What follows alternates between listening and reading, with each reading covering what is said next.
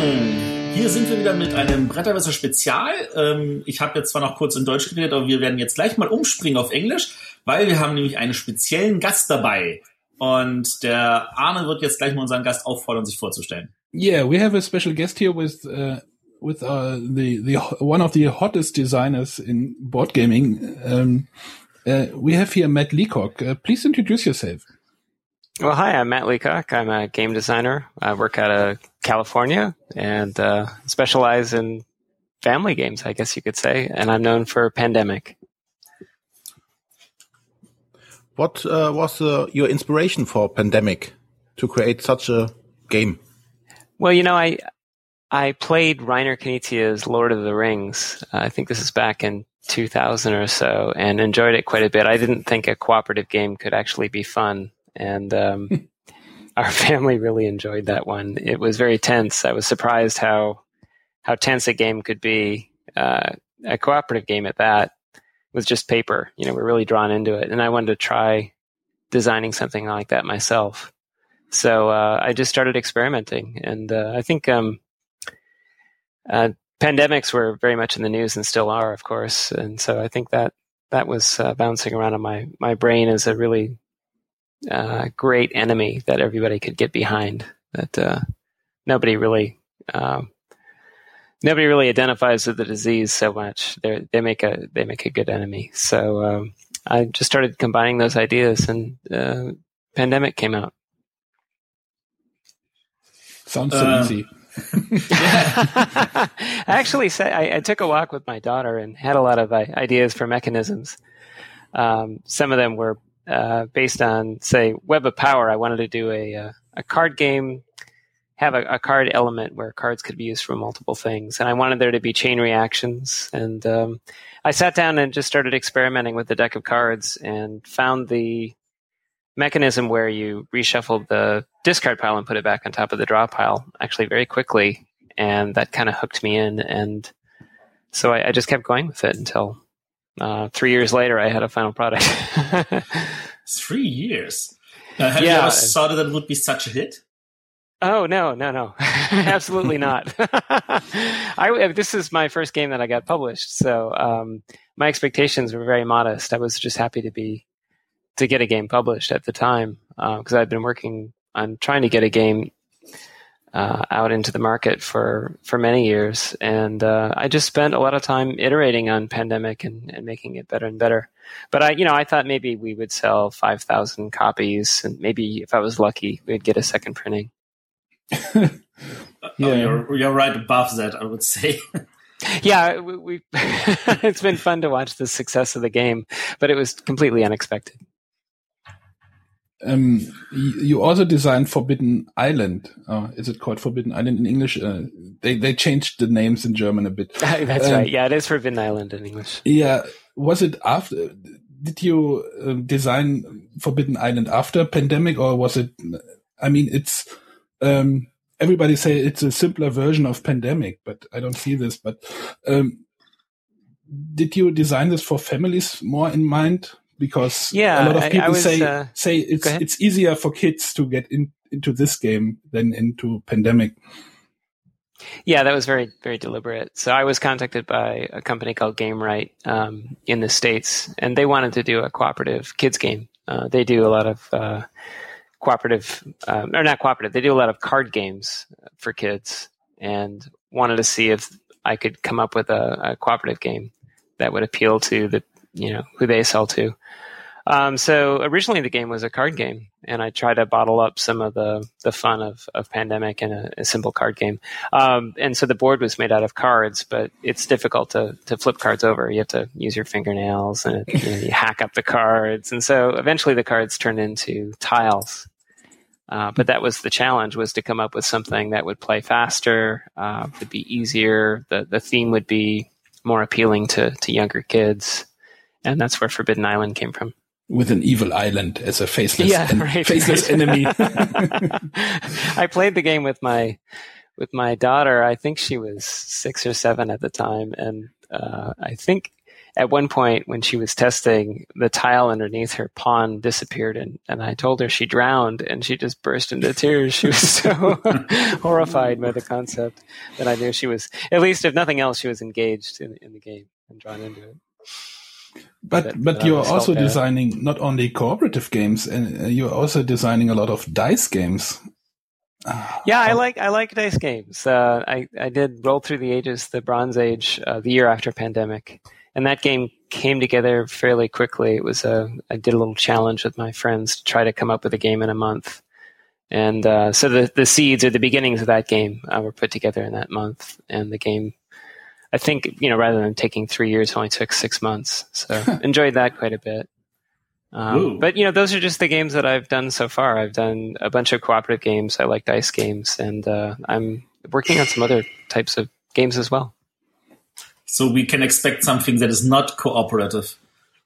Yes, that's true. You you should uh, keep your eyes uh, open uh, over the next year. Cool. Okay, now to the actual game. um, you joined team with Rob. How did you met Rob? Let's see. So I met Rob. I was introduced uh, to Rob via uh, Z-Man Games. Um, they had done some work with him in the past, and we had talked about different things and different directions we could take pandemic. And uh, we, you know, you, you shoot a lot of ideas around. Um, we talked about doing uh, pandemic the dice game, which uh, we ultimately did, which is the the cure. Uh, you know, maybe doing a card game, or maybe we could do a legacy game, that sort of thing. We bounced a lot of ideas around, and one day uh, the legacy idea uh, really took hold in my brain, and I started writing down many, many um, notes. Uh, and then I started to get really excited about it, and I I contacted Z-Man and said, you know, I'd, I'd like to I'd like to work with Rob on this, and so they they put me in touch with him. Um, and he wrote back a very very short email when I asked him if he wanted to work on something like this, and I, I think it just said yes in very very large type. Was it so- was it was it your first uh, working on a game with two people? I mean, No, no. Uh, I'd done uh, the pandemic expansions with uh, Tom Lehmann, Mhm. uh, both uh, on the brink and in the lab, and um, I've developed games with a lot of different people. So it's it's hard to do in isolation. I, I like to um, work along with the developer. I've done games, you know, by myself, but you, you end up testing them with a tremendous number of people. So they never feel like um, solitaire affairs.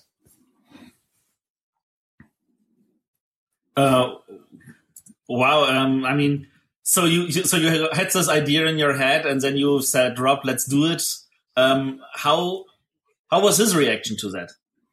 Yeah, he was really excited about the idea. Um, he was he's working on or has been working on Seafall. I think um, one thing that's nice about working on a legacy game for an existing game is you don't have to come up with both the base game and the way the legacy system works at the same time. Um, but I think uh, we both thought that Pandemic would be a good fit for uh, a legacy treatment because it it lends itself to story, and we both thought that adding a story to Pandemic would really, you know, make it even more exciting. Um, and so we, uh, I think we spent about a year to a year and a half developing the game together.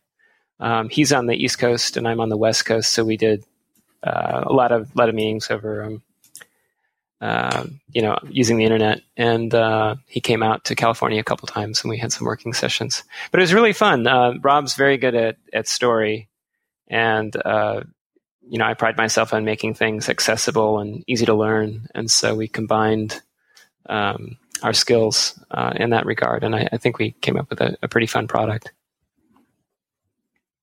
Okay. yeah, One we of the things that we did uh, differently on, on, on this this project in particular was uh, we did a lot of uh, user testing. There, there's many many games, you know, uh, in the box, and they're all played one after another. And in order to make sure that the game held up, we needed to do lots of playtesting, and we really wanted to see people's reactions and understand how they would uh, play the game and how it would, you know, basically really wanted to to watch a lot of people. But it's difficult when um, the play sessions are so long.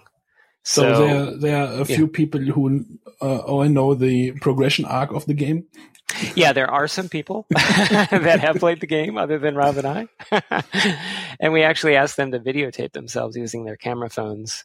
So Rob and I, I think we watched, uh, you know, between 100 and 200 hours of uh, video and uh, transcribed notes and observations and ideas from, from that video. So that's a, method I really like to do. And we, we really did a tremendous amount of it um, for this game. Did they sign an NDA? They did, yes. okay. Yeah, nice try. Interesting. um, how would you compare working on such a game with working on other, let's call them regular titles? Um, what was the biggest challenge besides the extremely extreme amount of time you need to put in into it? Um, well, it's like working on a very intricate watch. I mean, there's there's a lot of different moving pieces, and all the pieces um, affect each other, and uh, so you need to figure out. Uh, you can't have the game crashing halfway through uh, the uh, season, as it were. So um, there's a lot of uh, testing, and it's it's like um, it's kind of like uh, so. There's the scale of it. It's it's a longer longer um, and bigger project, but it's also lends itself to um, story much more. You can unfold things over time. So it's it's a little bit like designing a. Um, I think I've never done this myself, but I think it would be a lot like designing a computer game with a um, unfolding narrative where the, the players gradually learn more and more and they gradually get more and more skills as they go on you don't have to introduce everything at the beginning of the game, which is nice. Often when you open up a box, the worst thing about it is you've got all these rules you have to learn. Well, with a legacy game, you can learn a little bit and then play and then uh, learn a little bit more and then play some more. And so you gradually uh, achieve mastery in a nice pace. So that's, that's a lot of fun. So plus so, uh, the other oh. thing, uh, if, if I can sneak one more thing in there about the thing that that makes it different is it's fun to watch players because every time they're opening up a, a package within the within the game, it's kind of like um, it's just like Christmas morning. You know, they've they've got some some new goodie to, to take a look at. Yeah, I watched the the little uh, promo video of Asmodee last night, and they showed the box for I think the first time in a video, and I thought of my feelings when I played Risk Legacy, and I, when I ripped up, uh, ripped open the, the boxes and the, the little envelopes and uh, I'm excited for this feeling again later this year. yeah. Yeah, I loved advent calendars as a kid, and uh, I, I think the game kind of captures some of that fun. That sounds great. um, so um, you have this box. You, there, there is only one legacy game on the market now, uh, but Pandemic is the second one, and it says on the box in big letters, season one.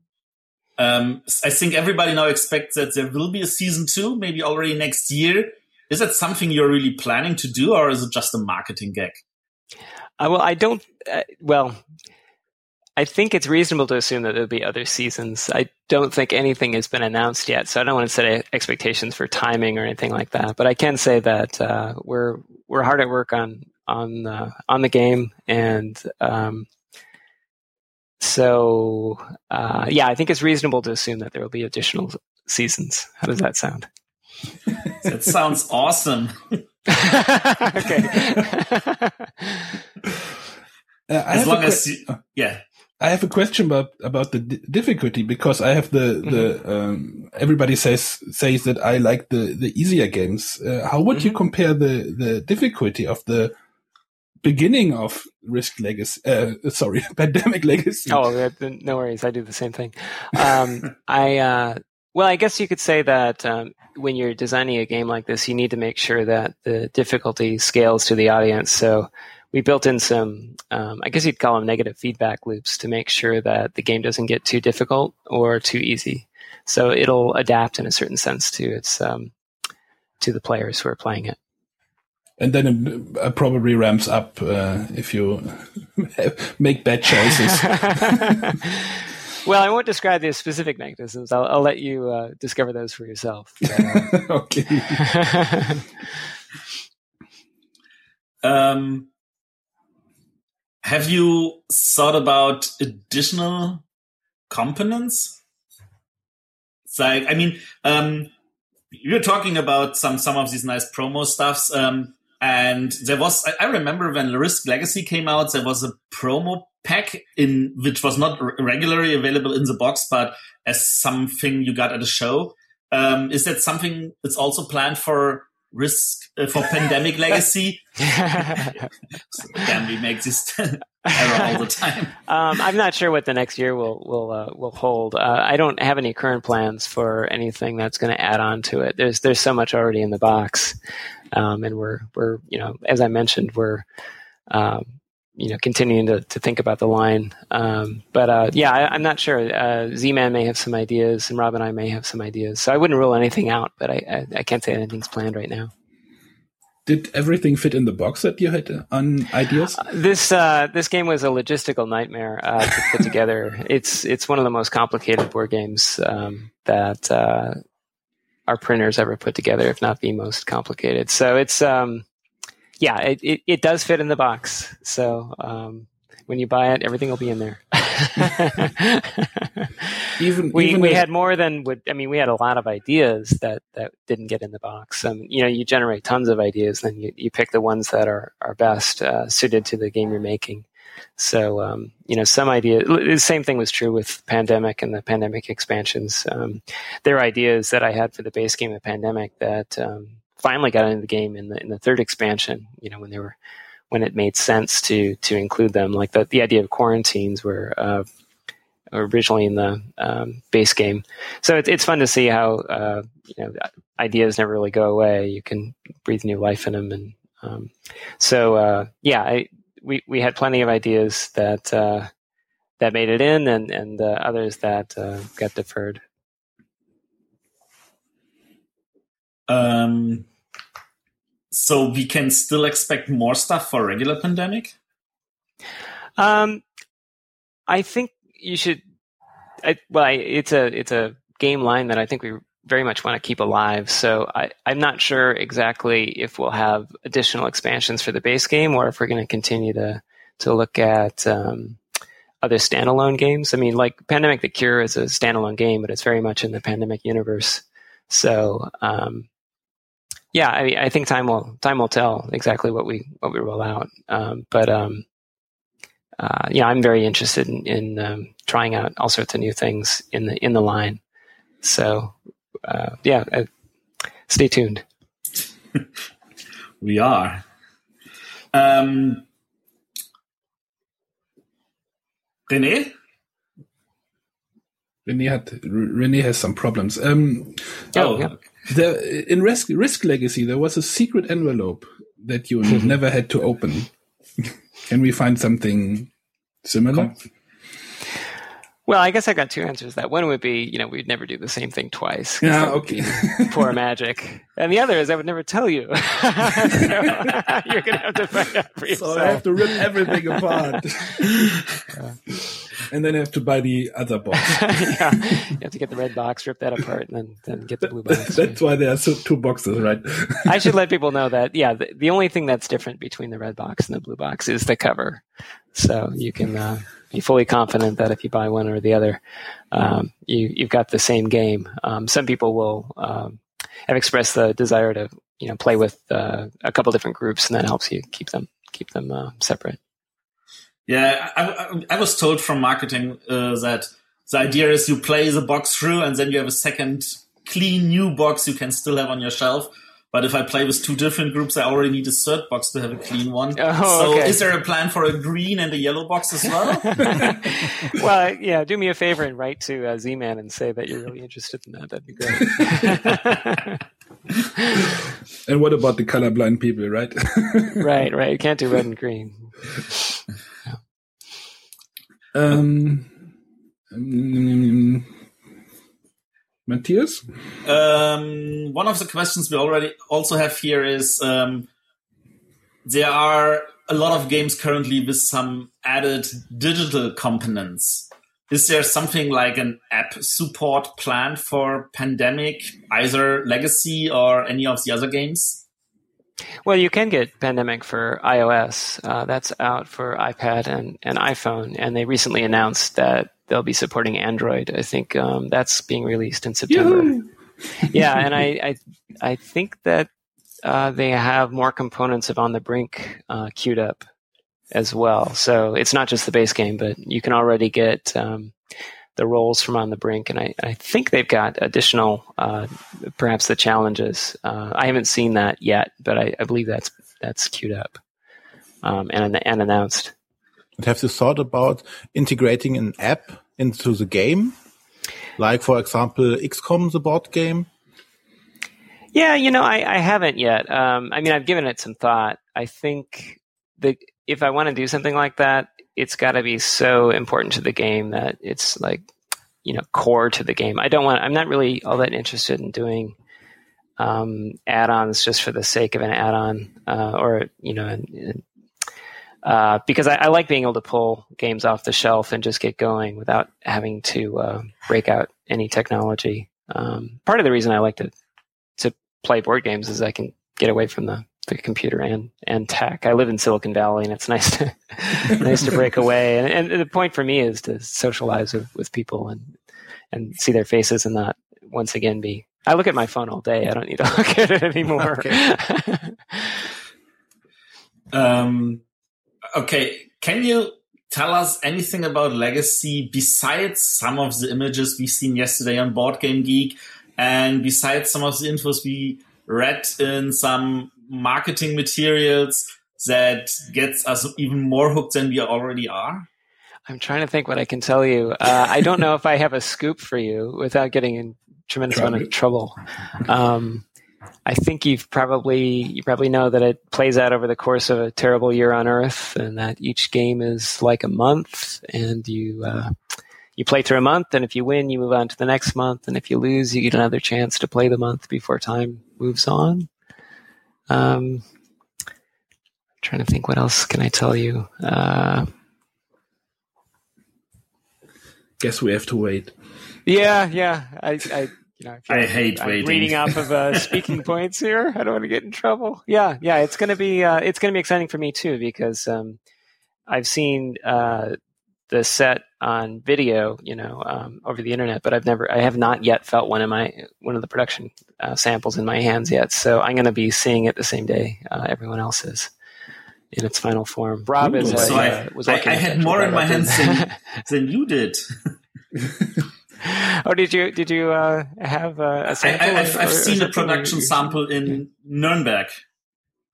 Oh, very nice. Yeah, yeah, I have not seen that. I've got a, a printout of the box cover, and I've got a nice poster that they sent me, which is great. But uh, yeah, I haven't, I haven't, seen the sample. Rob uh, Daviau um, has driven up to Z-Man, has you know thumbed through it all and, and done a lot of checking and, and proofing, but um, I haven't had the, the privilege yet. So I'm I'm excited for uh, Spiel. So you're you're in Essen then? Yeah, I uh, go every year now, so I'll be there um, uh, Thursday through Sunday. So yeah. are you are you afraid uh, when the uh, um, when the crowd gets the game? I mean, when you you pl play tested the game with I, I don't know a couple people, uh, a few people, some people, uh, and now thousands of people are going to play the game. Uh, are you are you afraid of that? Uh, it's uh, afraid's maybe not the right uh, word. I'm uh, excited and maybe a little anxious. Um, I'm I'm really interested more than anything. Uh, I'd like to do more games like this, and I really want to see what the um, reception is. Um, and uh, I'm, I'm, excited to see and interested to see how you know I, I, didn't follow the message boards for Risk Legacy, so I'm not sure how people actually even talk about these kinds of games um, online. So we'll have to see how the, the, community. Yeah, I'm sure they do. I'm, I'm, just curious how they protect each other from from spoiling certain parts. so we'll see how that unfolds. Uh, but so yeah, it mostly just uh, excited. But you're not um, afraid of quote unquote bugs that will uh, could, that could appear. Oh, bugs? Yeah, like um, computer, well, you know, like, like yeah. Uh, I imagine there, there we'll probably find something. There's always something. We found a an extremely trivial thing uh, which which I just had to laugh about it because I'm like, wow, that's all you found. Uh, and uh, it was the die cut of what one of the stickers was a little funky, which had absolutely no impact on gameplay. But uh, yeah, we'll, we'll, see how we'll see how it goes. So fingers crossed, knock on wood. Um, we did uh, we did extensive um, uh, quality assurance on it. Uh, went you know went through the the whole package multiple times and did have multiple playtest groups go through it. But um, yeah, we'll uh, we'll see. Um, do you plan to f- find some publisher for next games uh, in uh, Essen, or are you just happy with Z-Man and look forward to uh, release more games with them? What should you um, answer, Spiel Matthias? is a big event uh, for me. I mean, there's so many things I like to do there. Um, I'll be there, uh, obviously, for uh, the the launch of Pandemic Legacy, which is a, a, big deal. I'll be there for the World Championship of the Pandemic Survival Tournament. So uh, the winner of that tournament will get to go anywhere in the world um, with their um, their teammate uh, anywhere on the pandemic board for a week, and Z-Man's going to cover the the bill. So that'll be kind of fun. Um, I think there's I think there's like 22 countries represented. So that's the first ever um, pandemic survival tournament happening. I'll be there for the release of Thunderbirds, which is uh, another game that I put out with uh. Um, and uh, that's that's coming out at the show. And then I've always got uh, meetings set up with with various publishers. So I, have worked with uh, about a half a dozen different publishers. I, I do want to say though that that uh, Z-Man has been just fantastic to work with, and um, they, have got really great, great people there, and I, they've been wonderful partners. Great to hear. Okay. Any more questions from you guys? No. No. So we look forward. Do you think you have enough copies of the game in Essen? Oh God, I don't know. I hope so. you might want to get one early. I, I, don't know how many they're bringing to the show. So um, I think it's yeah. one of the hottest games there, or most most anticipated. Oh yeah. Um, well, that's that's exciting to hear. I, I, I can't wait. I mean, the last number I heard was back in May when they announced they already had fifty thousand pre-orders.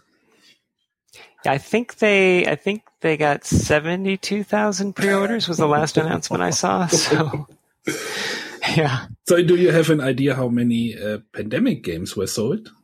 Uh, that hasn't been announced uh, yet. That figure has not. I have a I have an idea, but uh, it has not uh, been shared with the public yet. Okay. Okay. yeah. Um, and I believe Pandemic Legacy will be coming out in 10 different languages as well, which is a, a pretty big deal to come out um, localized uh, in that many languages at the same time. 10 languages? Yeah. Can you name them all? Uh, no. I can't, not off the top of my head. German, Bavarian, uh, Austrian. I would hesitate to name them because I would probably add one that wasn't in and forget one that there was. But I'm wow. sure they'll be uh, they'll be sharing that information at the at the booth. Okay, so okay. we are li- really looking forward for that release. Great, thank you. And I think we are already through with our questions. Mm-hmm. Okay, very good. Yeah. Well, it's been a pleasure talking with you guys. Yeah, it was uh, definitely a pleasure for us as well that you came to us on the show. Um, this, this late? yeah. That's okay. uh, we are happy. I mean, that's only our second episode in English because mm-hmm. we're usually only talking in German to our listeners. Um, sure. We still hope that that was interesting enough for everyone that uh, our listeners liked that show.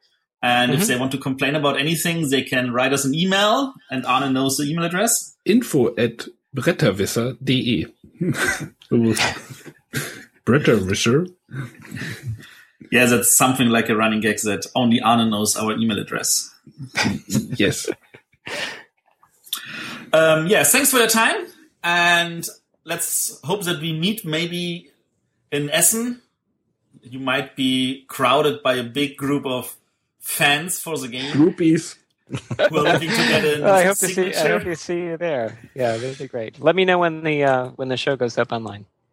I will. We will. Okay. Okay. Uh, Okay. We wish you a good night. And um, yes, thanks again for your time. Okay. Take care. Bye bye. See you. Bye.